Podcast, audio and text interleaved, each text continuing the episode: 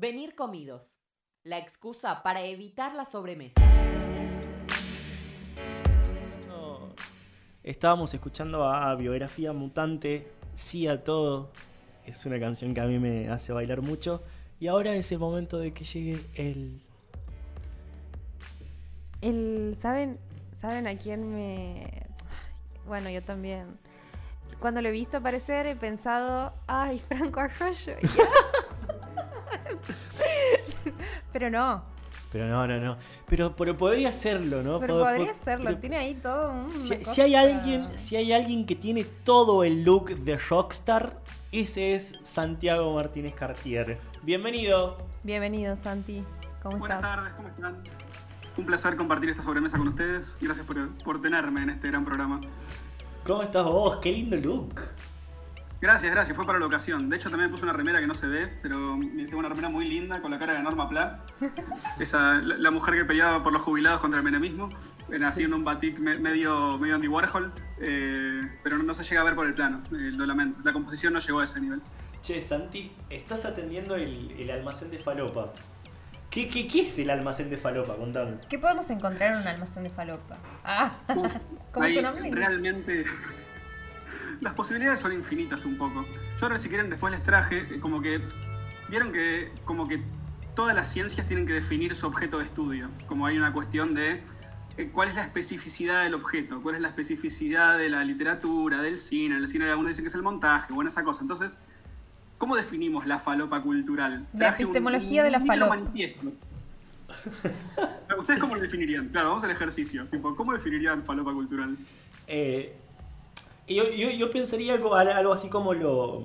lo en, en España se llama hortera. Esto de, de- la, de la vestimenta de colores, de, la cosa, así como, como que no hay combinación entre sí entre una cosa y la otra. Podría pensarse también en lo pop, ponele, pero no es lo pop. Para mí, igual, el boliche de color también tiene un punto de contacto con lo que algunos denominan lo grasa, ¿no? También. O sea, no sé si es lo mismo que falopa. Está bien para, para abrir discusiones. Bizarro, ponele bizarro, ponele bizarro. Ok, ok, bizarro. Para mí es un, un conjunto de contenidos que a vos te generas un montón de sensaciones con las cuales puedes o no estar de acuerdo, pero de todos modos necesitas. Es como que lo ves y dices, no sabes si lo, si lo amo o lo odio, pero lo quiero. Ya. Esa, esa cosa de es tan malo, pero es, es tan malo que da la vuelta y se vuelve bueno, creo que es un concepto que se puede llegar a, a- a- Hermoso. a pensar en, dentro de lo... O, o un poco esa esta- la sensación que me, que me transmiten las, las novelas sobreactuadas, en donde ve, estoy consumiendo algo y, y es como, ¿qué estoy viendo? ¿Por qué está actuando tan mal? Pero sí, dame más, quiero más. Sí, sí, sí. Hermoso. Exactamente eso. Yo estoy con la definición de Pili que dio antes. Es algo que es horrible, pero no puedes dejar de mirarlo. No siempre horrible, es como. Es, es deforme. Siempre es, es un reflejo extraño. Eso es para Es mí. deforme. Es- Es algo que no, no entra dentro del canon. Yo, yo voy por ahí. Eh, así que nada, si, si quieren después les leo un, un cosito que escribí. No sé cómo es el, cómo quieren hacer el formato.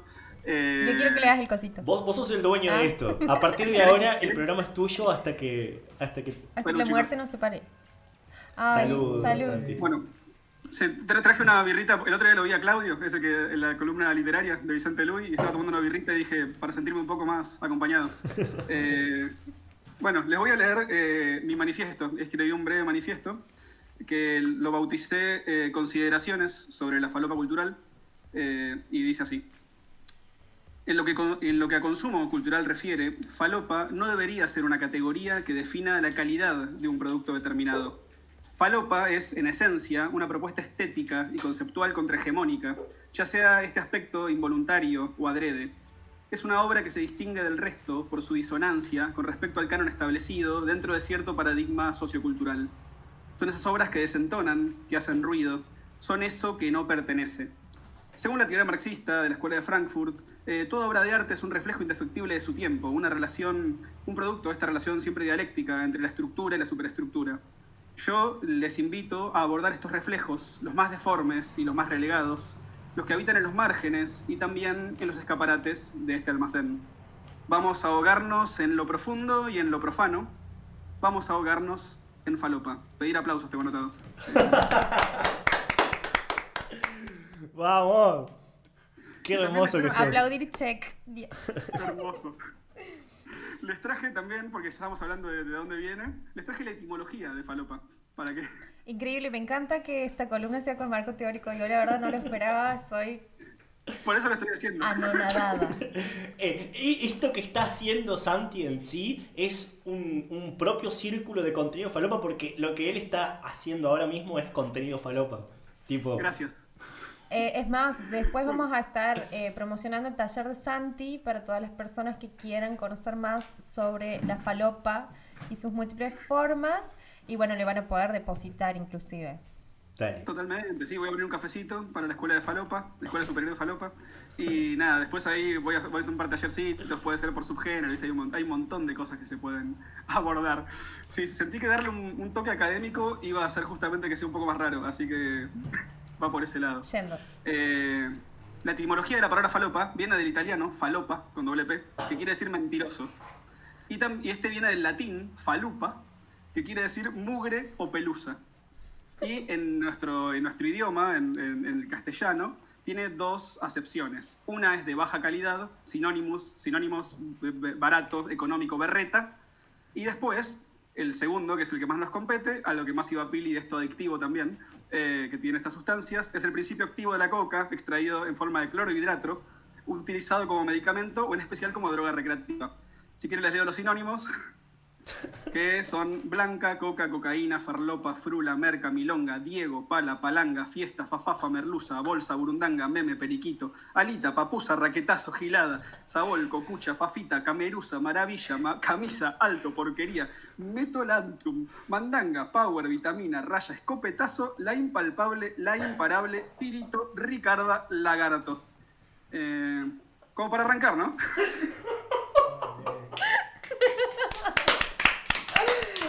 No te lo puedo. Muy bien. Marco Sí. teórico, chicos, esto, esto está todo pensado, esto es académico. Ah, la escuelita. la Podemos hacer una canción Ay, Dios mío. que tenga solo, ¿Estás haciendo los sinónimos? los sinónimos. Estoy llorando, boludo, no puedo más. Este, Bueno, nada, este, este eso fue como una introducción a lo que va a ser la columna en sí. Dale. Hoy les traje eh, una película que en realidad es una puerta de entrada a todo otro mundo. Les traje Los Visionadores de Néstor Frenkel, eh, que es una película que se estrenó hace poquito, hace dos meses de hecho, en el Bafisi, en el Bafisi eh, que se hizo online hace poquito. Eh, Néstor Frenkel, si lo ubican, ¿saben, quién es Néstor Frenkel? ¿Tiene algo que ver con Diego Frenkel de la portuaria? ¿Sabes que no tengo ni idea? Por ahí son familia. pero pero no, no lo he googleado, la verdad. Bueno, es un gran. Uno de los. Yo lo considero uno de los mejores directores que tenemos en el cine argentino, al lado de, qué sé yo, Ana Katz, Lucrecia Martel, Caetano, un montón de gente. Yo creo que Frankel está ahí, está arriba, está en el top 10 mínimo. Yo lo tengo en el top 5. Hasta mejor documentalista que tenemos, se dedica más que nada a hacer documentales, tiene un par de ficciones, pero hizo casi todos documentales. Tiene documentales muy bellos y lo que tiene Frankel es que como que agarra personajes que justamente habitan como estos espacios de la marginalidad cultural, pero los retrata, no los retrata con esta cosa de una mirada de superioridad, sino que los retrata como con mucho cariño y con mucho respeto a, esta- a estas figuras que son contrahegemónicas para lo que es nuestra cultura. Entonces, nada, es muy bello las películas de Frankel, buscando a Reynolds, Amateur, Construcción de una ciudad, El Gran Simulador, todo el- la última que hizo todo el año es Navidad, solo son entrevistas a gente que labura de Papá Noel una vez al año. Y son la vida de los distintos Papá Noeles. Es Todo el año es. Papá Noel, la he visto. El La he año de visto. Navidad. Todo el año es Navidad. Todo el año es Navidad. Eh, Los visionadores están en el CEF este año. Ah, eh, aquí Rodri nos tira data. El CEF, que es este un festival eh, internacional que se organiza en Santiago, este, que, del cual Rodri participa, este, va, va a tener este año los visionadores de. Este, ¿Cómo se llama? Néstor Franklin. Néstor Franklin. Y me, me sale Diego por, por el cantante de la portuaria. Este, Bueno, hermoso, boludo, casi como lo hemos planeado esto. che, este, Santi, Es un PNT esto, el festival lo, en realidad. lo que se dice aesthetic, no sé si ubicas el término, ¿es falopa eso? No sé a qué te referís. Eh, a estética, ¿no, ¿no es como estética en inglés? No, no, pero, Pero aesthetic. Como antiestético. Como an- esto Ah. anti- esta cosa de, de lo antiestético, digamos. Este, este Y yo- concepto. hay, hay un momento, eh, te- te- hay un momento donde voy a hablar un poquito de eso, que es una cuestión de lo camp y lo quiche. ¿Saben lo, lo camp y lo quiche? O sea, viste que está lo camp, que son estos cuadros tipo de un paisaje que la gente pone en su casa porque son baratos, lo compras en, en un supermercado y lo pones ahí. Y hay una reapropiación de lo camp, que es lo quiche. eh, que lo quiche es una, o sea, es transformar eso resignificarlo para que sea como cool, para que sea canónico. Sí. Y es lo, es lo que hace Tarantino con un montón de películas, o sea, a eso iba- voy en algún momento. Eh, pero hay algo de eso, o sea, lo Bien. antiestético en algún punto genera este tipo de sensación falopa y después muchas veces es reapropiada y resignificada por diversos falopeadas. Bueno, no importa. Eh, sobre los visionadores, eh, Ok, para no tanto vamos por ahí. ramas. Ustedes díganme cuando ya me estoy zarpando de tiempo. Y... Vos, vos, vos andá, vos andá. Bueno, Los Visionadores es una película que me parece muy interesante porque mezcla como tres registros, o sea, usa tres recursos para, para, para desarrollarse, que básicamente son, es una fotonovela que se hizo hace como 20 años, eh, mezclada con un collage, básicamente, de, un, de cine audiovisual, un collage audiovisual de cine argentino, más que nada de los 60, 70, 80 y 90, poquito de los 2000. Eh, y básicamente la película se va, se va armando con esta fotonovela mezclada con películas que ejemplifican lo que los personajes están atravesando de- con escenas de esas películas. Entonces hace como una construcción así muy linda, muy flashera. La película narra la, o sea, la aventura, digamos, de dos amigos que básicamente se la pasan eh, los fines de semana encerrados en la casa viendo películas que alquilan en un videoclub. Eh, era épocas en que todavía existía el VHS, ¿no? Cuando, cuando se hizo esta fotonovela. Hay mucha cuestión del cassette como, como figura, como objeto.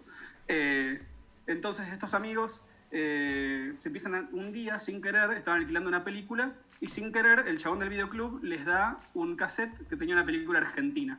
Y los flacos al principio como que no saben qué hacer, no saben si verla o no, porque es argentina, una cuestión medio de cipallismo, como una cuestión medio de eh, ¿qué es esta mierda que me dieron? Nomás la película se llama Los Drogadictos, la que le dan, que es una película muy linda.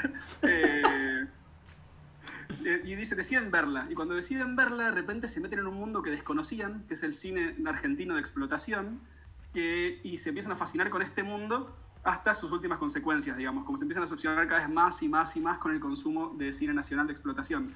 Eh, el cine de explotación, por si no lo saben, también es, es algo muy bello, que podemos hacer 300 columnas sobre esto, porque es vastísimo, no termina nunca. Básicamente es un cine que eh, tuvo su auge en los 60, eh, se caracterizaba por tocar temas moralmente inaceptables o socialmente reprochables, como violencia, sexualidad, o sea, mucho erotismo, obviamente siempre configurado para consumo masculino, eh, como la época dictaba, y drogas, siempre drogas, y la marihuana, como muchas películas sobre la marihuana que te lleva a la muerte, ¿viste? Eh, mucho de ese lado, como una bajada muy judio-cristiana de fondo, que tenían estas películas, pero que te mostraban sexo, violencia. Pero después volvía siempre a la familia, eh, la iglesia, el malo se moría, el que cogía se moría, bueno, nada, la moralina. Eh, hay muchos géneros dentro del cine de explotación, como, mira, anoté un par para nombrarles porque hay unos que me fascinan, como ponerle, está el Nansplotation, que es cine de terror con monjas, miles de películas sobre monjas terroríficas, está lleno. Después está el Osplotation, que es el cine de australianos locos, que es increíble. Bueno, Mad Max viene un poco de ahí, es la película que lleva al mainstream de esa... El cine australiano es- de explotación es increíble. Después está, bueno, el Rape and Revenge, que es el de violación y venganza, que es todo otro subgénero en sí, eh, con, qué sé yo, nada, no importa, larguísimo. Eh, Nazi Exploitation, hay tipo, muchas películas sobre nazis, de terror, de suspenso, el spaghetti western, el giallo, etcétera. Todos géneros que, como decía antes, a Tarantino le encantan, y justamente es una persona que se reapropia de todos estos géneros y los regurgita para hacer, como, lo mete en el canon todo lo que nunca estuvo en el canon. Para mí ese es el juego de Tarantino, eh, que también es alguien que ama la falopa, como uno. Eh, entonces, nada, estos dos personajes descubren el cine de explotación, pero nacional, nuestra versión de, este cine, que además está muy marcado por la época en que se hizo, que básicamente se hace en un periodo entre dictaduras y post-dictadura, muy vuelta de la democracia, ahí poquito. Entonces, el contexto histórico hace que esta moral cristiana sea muy férrea y ponerle ahí escenas donde los Falcons, como dice la película, como dicen los visionadores, el Falcon verde defiende la ciudadanía. Como está esa cosa en estas películas, como que la dictadura no se fue del todo. Y entonces tenés sangre, sexo, muerte y Falcons, que es una combinación que es, o sea, más surrealista que eso, te la regalo, boludo. Eh, nada, me parece algo absolutamente hermoso. Eh, entonces, nada, la, la película básicamente arranca con, con un gran collage de créditos, que también me parece muy lindo, como en vez de arrancar con los créditos de la propia película, arranca con créditos de otras películas, va armando toda una secuencia, y cuando dice, tipo, funde a negro y dice, acá debería ir el nombre del director si esto fuera una película, pero esto no es una película. Y así arranca, y yo creo que a lo que va Frankel con eso es que esto no es una película porque es miles de películas, son todas las películas que están ahí adentro, es un- una licuadora de películas, ya sea un picador, una licuadora de películas que Carne las une. picada de- en película. en películas. Eh, bueno, nada. Eh, básicamente eso, le voy, a hacer, voy a un resumen porque después quiero mostrarles un par de cositas antes de cerrar, un par de videitos para que vean cómo se ve visualmente esta falopa. Eh, Los Visionadores básicamente es esto, es un descenso como a los infiernos del cine nacional más bizarro que existe. Es hermosa, es una puerta de entrada de este cine más bizarro, es esta película, dura 50 minutos, la ven en un ratito, es hermosa. Eh, ¿Dónde se la puede ver, Santi? ¿Qué cosa? Se puede ver en Vimeo, está gratis.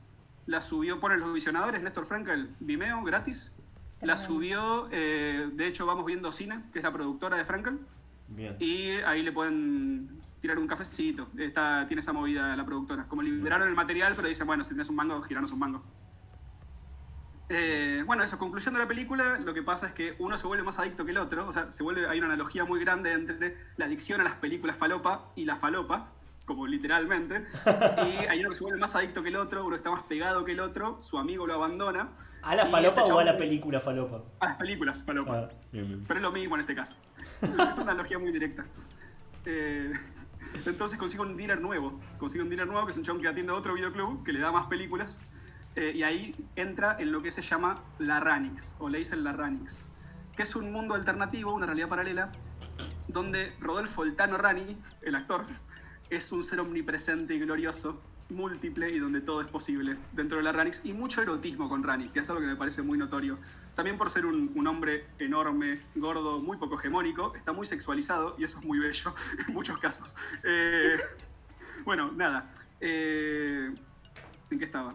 Eso, la película es cortita, es linda, la ven en Vimeo, está gratis, eh, la, puede- la pasan bomba viéndola por ahí. Y les traje, a ver si, Voy a si ver la si cámara me puedo- acompaña. Voy a ver si puedo colgar el link en el chat, en el chat de YouTube. Díganme cuando, esté, díganme cuando esté ponchado esto. Les traje una escenita de los de los visionadores. Ahí se ve, chicos. ¿Cómo Sí, estamos? estamos. ¿Se ve en pantalla por completa?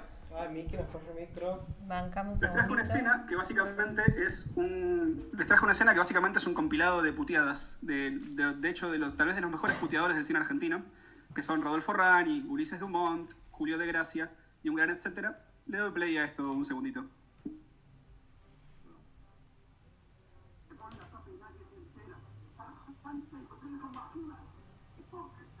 No se está viendo nada. decir. No, no se está viendo, no estamos pudiendo ver, a ver. ¿Santi?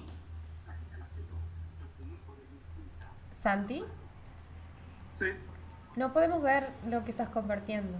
Oh, qué triste. A ver. Se está escuchando, pero no. Solo se escucha y... Se escucha, pero no. Estamos en Cocaine War, decirle que cambie de ventana. Ajá, tienes que De cambiar la Ah, ventana. mirá, perdón chicos. Fue un error de, de pestañas. Ah, Ok. está, ahí vemos. Listo. Ahora sí. Y sí acerca tu micro al, al- al parlante. Sí, to- estamos en eso, estamos en eso. Problemas técnicos. A ver. Ahí va.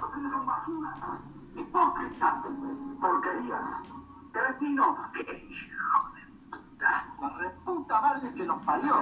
La quita la pelota. Sos un hijo de mil puta. No me rompa la pelota. ¿Pero qué decís? Oye, hijo de puta. ¿Qué más, hijo de puta? ¡Cállate! ¡Pelotudo, pero vas a hacer mierda! ¡Cállate! Son unos pelotudos. ¡Hijo de puta! Déjate de hinchar las Guachito de mierda. Hijos de puta. ¡Puta que te parió! ¡Me cago en la gran puta, hijos de puta! ¡No! ¡Cagaron! ¡Esperen! Fue Diego. Éramos unos hijos de puta. Bueno, nada. Eh, eso es un poquito de los simuladores. Perdón si se vio mal. Estamos con, con la técnica que se puede. Bien. Eh, y les traje, o sea, eso es como un, un fragmentito de los simuladores. De los simuladores, de los visionadores. De los visionadores. Viene ahí por eso, ese, ese fallido. Ese fallido muy interesante, muy interesante. Un fallido. Y después les traje eh, un par de fragmentos, que estos creo los voy a poner en silencio. Vamos a hablar un poquito arriba. Bien. Esto es. eh, esto es El Desquite, una película, la, la ópera prima de Juan Carlos de Sanso, que es una película con una trama bastante simple. Básicamente, eh, Rani es un policía que está. eh, No, mentira, en este no es un policía ni siquiera, en este, en este es un escritor. Es un escritor fracasado que está aburrido de su vida y eh, es amigo de Gerardo Sofovich. Sofovich, en este caso, es dueño de un boliche que se llama el Kama Sutra. La cosa es que como que Rani está cansado de su familia y el boliche de Rani, o sea, el boliche de Sofovich le da como un, un escape, ¿viste? está ahí fichando minita básicamente. Eh, Rani tiene como su escape de la familia en el boliche de Sofovich, hermoso. Eh, entonces, Sofovich se muere misteriosamente y, y Rani tiene- eh, le toca a Rani reemplazarlo, lo, lo deja en su testamento. Pero cuando Rani le toca reemplazar a Sofovich como dueño del boliche, se entera que hay una trama turbia toda atrás, con, metida con narcos, que, somos, que son los que estamos viendo en pantalla, donde eh, a Sofovich básicamente lo mataron por un apriete mafioso, por un apriete narco. Entonces, lo que pasa es que Rani planea su venganza contra los narcos, y para eso no va a estar solo, sino que lo van a acompañar un par de variopintos personajes, como dice, te lo resumo, eh, que son eh, Julio de Gracia, a quien ya vimos puteando antes, que Julio de Gracia es, eh, vi que estuvieron hablando sobre esperando la, la- la carroza, Sí. esperando la falopa iba a decir. También. también. Bueno, eh, eso. Eh, lo, lo van a acompañar en esta venganza Julio de Gracia, Jorge en Esperando la Carroza, y eh, un muy, muy joven Ricardo Darín, que es a lo que les quiero pasar a mostrar, para que vean de dónde sale Darín, más allá de todas sus grandes famas. Ahora, todo esto, todo esto aparece en los visionadores, ¿no? Todo, esto- todo esto, aparecen fragmentitos cortitos de estas películas. Bien. Yo después me tomé el laburo de ver un montón de películas. Para ustedes, chicos. Bien. bien. Ah, no te puedo creer. Eh, bueno, Ah, no, no, no, no, mira, mira, mira quién está ahí. Mirá, Mi- Mirá, ahí es un lindo plano. Mirá cuando... el barman. Ahí está el joven Darín. No te lo puedo creer. Y de hecho, Darín viene de nada. Ya había otras. Hay unas películas muy anteriores que se llaman La discoteca del amor y, y La playa del amor, me parece, que son de Aristarain. Que son películas que básicamente las hacían las discográficas para vender discos, ponían temas de sus artistas enteros ahí y las llenaban con trama que no servía. Y Darín medio que sale de esas películas, donde también actúan Cacho Castaña, eh, Facha Martel y todo ese tipo de gentes. Eh, nada, esta película es muy falopa, pasa absolutamente de todo, chicos. Yo les recomiendo que se metan a ver qué onda. Eh, ¿Sabes que esto es medio una mierda y no me deja? Bueno, esto está siendo más brusco de lo que esperaba porque yo acá como que... Ah, esto, mira qué simple. Pasan cosas muy raras en esta película. YouTube, dentro de YouTube pone uno. Nada más, met, ¿cuál meta dice? Más falopa, nada. Obvio. Qué falopa que es ver un video de YouTube dentro de YouTube, pero es increíble. Oh, está boludo, no lo había pensado. Nada, pasa de todo y hay una escena muy linda. Yo creo que voy a mostrar eh, una escena que... hay dos. Hay- Quiero mostrarles un poco cómo se muestra la sexualidad en estas películas. Bueno, nada, acá hay como... Acá es cuando Rani se empieza a acercar sensualmente a la ex de su difunto amigo. Todo, mu- todo muy natural, todo muy orgánico. La Icardiana. Y hay una escena muy bella, creo que es esta, donde esta, sí, miren qué bello, el momento en que sexualizan el pezón de Rani. Eh,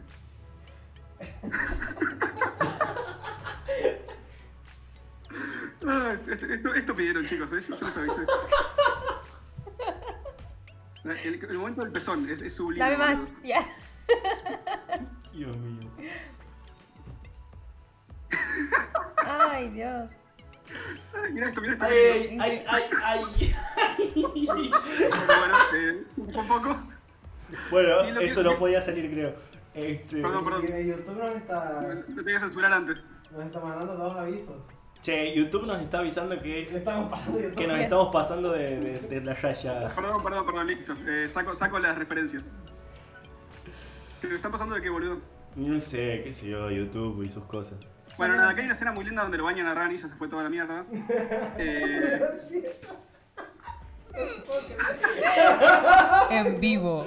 Yo creo que mañana todos. dejo de compartir, chicos. Justo, justo ayer le he dicho a mi abuela que me escuche en, el- en este programa. Hola, Abu, ¿cómo andas? ¿Qué tal? ¿Qué Hola, tal? Si se cae la transmisión ya saben por qué es. Perdón, boludo. Yo tenía planeado cortar justo, pero está, no, no está tan fácil como pensaba esto. Eh, per- per- perdón, perdón, por- igual hay que decirlo, hay que dejar de censurar el pezón femenino, chicos. ¿Por qué podemos ver el pezón de Rani y el otro pezón no? Basta. Lógico, lógico. Lógico. Para, para la gilada de YouTube. Free de Eh, Nito. para la fila de Che, YouTube. Bueno, eh, si quieren terminamos acá. no, Pero No, no, No, por favor. no, por favor, no, por favor. Bueno, entonces le- les, cuento, les cuento un par más de películas, ya como para cerrar, pero no les muestro las imágenes, se las puedo describir si quieren. Dale. Eh, ten- tengo dos películas más. Una sola escenita les puedo- tal vez le- le- me gustaría mostrarles, porque no, no tiene sexo, les juro. Eh, no va a ser censurable. ¿Pero hay pezones peludos? Después les había traído unas escenas de En Retirada, otra película de Juan Carlos de Sanso, mismo director. Esto es interesante porque el guion no solo es del director, sino también de eh, José Pablo Feynman. Tipo, José Pablo Feynman se metió en esto. Eh, es una película que los primeros es una película más seria al principio, tiene un tono mucho más serio. Es sobre Rani laburaba en un grupo de tareas durante la dictadura, era un represor básicamente. Julio de Gracia, de nuevo, eh, es el padre de un pibe que fue torturado por Rani y lo vio cuando lo torturaba y se lo encuentra en la calle un día. Y entonces lo empieza a perseguir a Rani y toda esa escena, todos los primeros 20 minutos de la película son de una seriedad y solemnidad que no te esperas. Y a los 5 minutos más ya se va a la mierda y tienes una escena de Rani masturbándose mirando la ciudad de espaldas, que es muy, muy bella. Eh, hay otra escena que la describí como simplemente what the fuck, porque es indescriptible, que es tipo una, una sesión de fotografías con una mina chupando un... ¿Cómo se llama? Eh, lo que tienen los elefantes. ¿Una trompa? Ah, un... Ah, un cuerno. la trompa sería peor. ¿Colmillo? un colmillo. Bueno. Se una mujer semidesnuda chupando un colmillo. Pero lo que, aparte lo que vale un colmillo de marfil, boludo, o sea, una fortuna. Y bueno, boludo, todavía. Todavía estaban pidiendo de, nada, de regalado. Hay muchas escenas muy lindas. En este le chupan el ombligo a Rani en vez del pezón. Hay una, corrida muy linda la chupada de ombligo, porque además deja un cachito de baba que queda ahí sobre los pelos, con unos detalles muy, muy bellos. Eh, y después tiene un momento erótico con Sofovich muy bello, donde hay como una tensión sexual entre él y Sofovich muy pegaditos. Eh, re- recomiendo verlo en retirada también. Yo armé una lista, después si quieres se las paso. Una lista que se llama Enter de Ranix. Eh, en Letterboxd, que es una aplicación donde hay como 10 películas de Rani para que puedan. ¿Cómo se llama? Quiero saber cómo se llama esa mismos. lista en Letterboxd. ¿Qué cosa? ¿Cómo se llama ¿Cómo la se lista? llama la lista?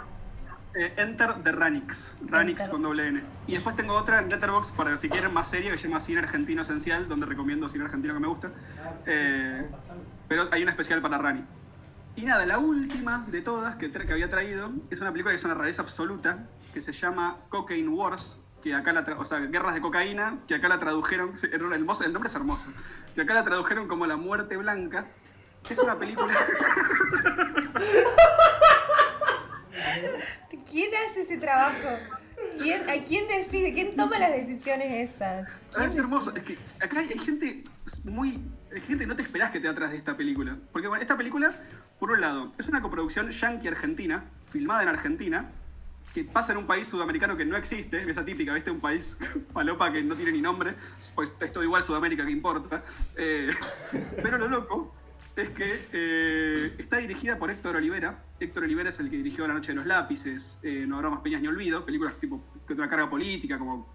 Y de repente está dirigiendo Cocaine Wars, que está coproducida por Roger Corman. Que Roger Corman se merece dos columnas. Roger Corman es el padre de la falopa cinematográfica yankee de los 60. Es el chabón que financió la primera película de Scorsese, la primera película de Francis Ford Coppola. Es el chabón que dirigió las adaptaciones de Edgar Allan Poe, que son muy conocidas, muy falopa todas. Hay una adaptación del Cuervo que no tiene nada que ver con el poema, que no sabes lo que es, boludo.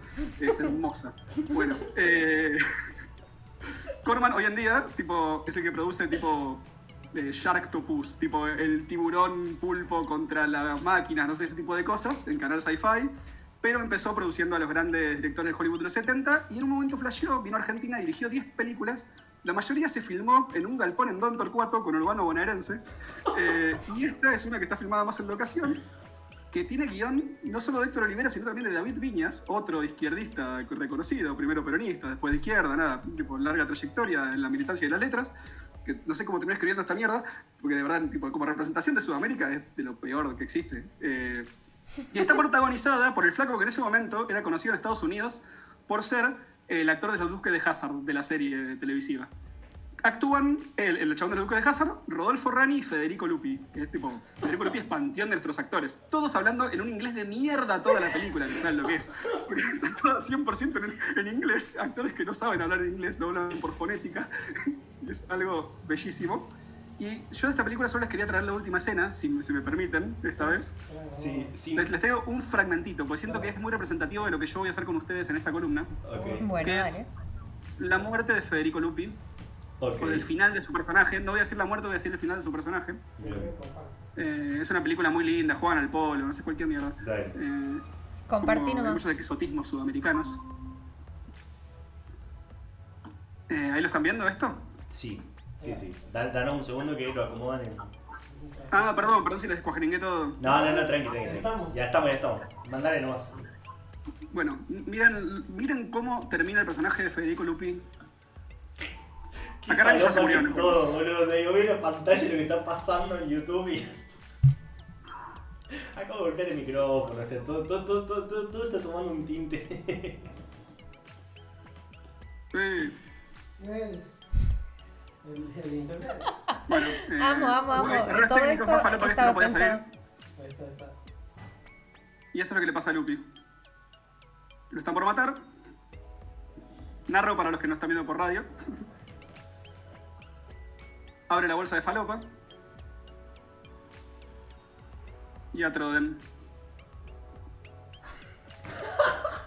Ay, Dios Para todos nuestros oyentes en la FM, em, Le están hundiendo la cara a Federico Lupi en una bolsa repleta de Harina.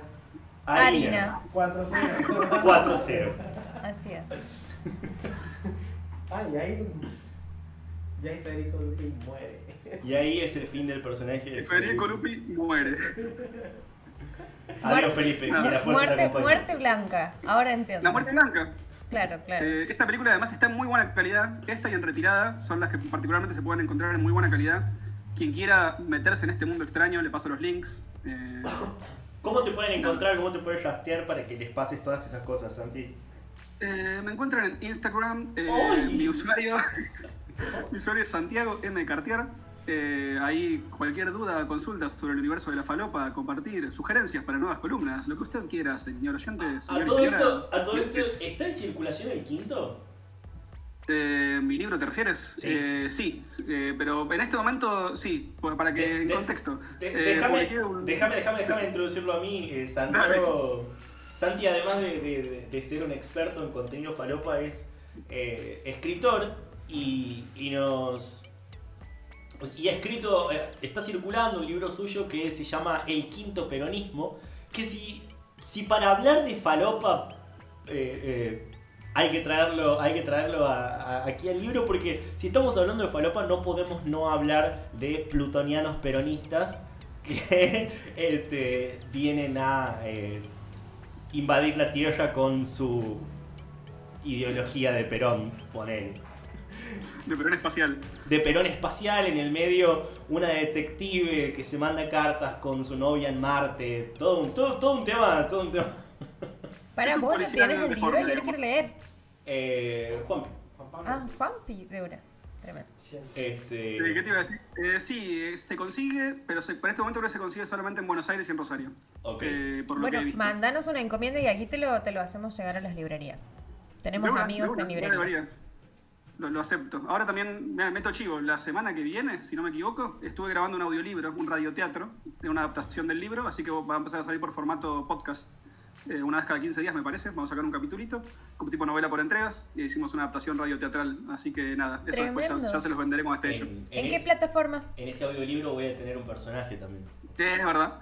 Eh, en Spotify. Seguro, va, a- va a estar en todas las plataformas de podcast. Spotify. Hay un, como un mismo gestor que te lo sube a todas, así que va a estar en todas. Buenísimo. Bueno, Eh, gracias por el espacio para el chivo. No, no, obvio, Santi. Cuando quieras y lo que nos quieras traer, siempre vas a. vas Entonces hacemos un repaso. ¿Cuáles han sido las películas? Los Visionarios. Sí, El Los Steve- de Los Néstor Frankel, la primera. Eh, que, casi, casi. Los igualadores.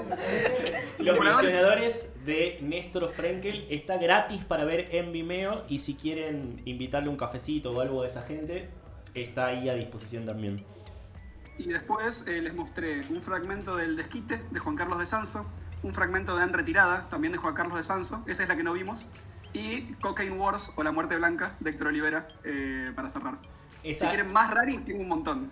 Pero- Pero, va- vamos de a poco. Eh, esa- ¿Esas que, que has nombrado están todas dentro de los visionarios? eh, visionadores, ya De los visionadores, perdón. Ya todos queremos fallar hoy. Ya. Me Bien. parece que sí, no estoy 100% seguro. Me parece que hay imágenes de todas, porque, o sea, como te digo, los visionarios es un collage. Entonces es como que tenés fragmentos muy cortitos de cada una. No sabes bien de dónde viene cada una si no viste todas, eh, básicamente. Es como que se va armando con fragmentos de todas. No importa que las veas, si las viste las identificás, si no, no importa. Bien. Se cuenta solo, digamos. Bueno, Buenísimo. vamos a ir cerrando con eso. Yo creo que no hace falta ni que nos despidamos. Creo que este es el momento para, para ir saliendo de aquí.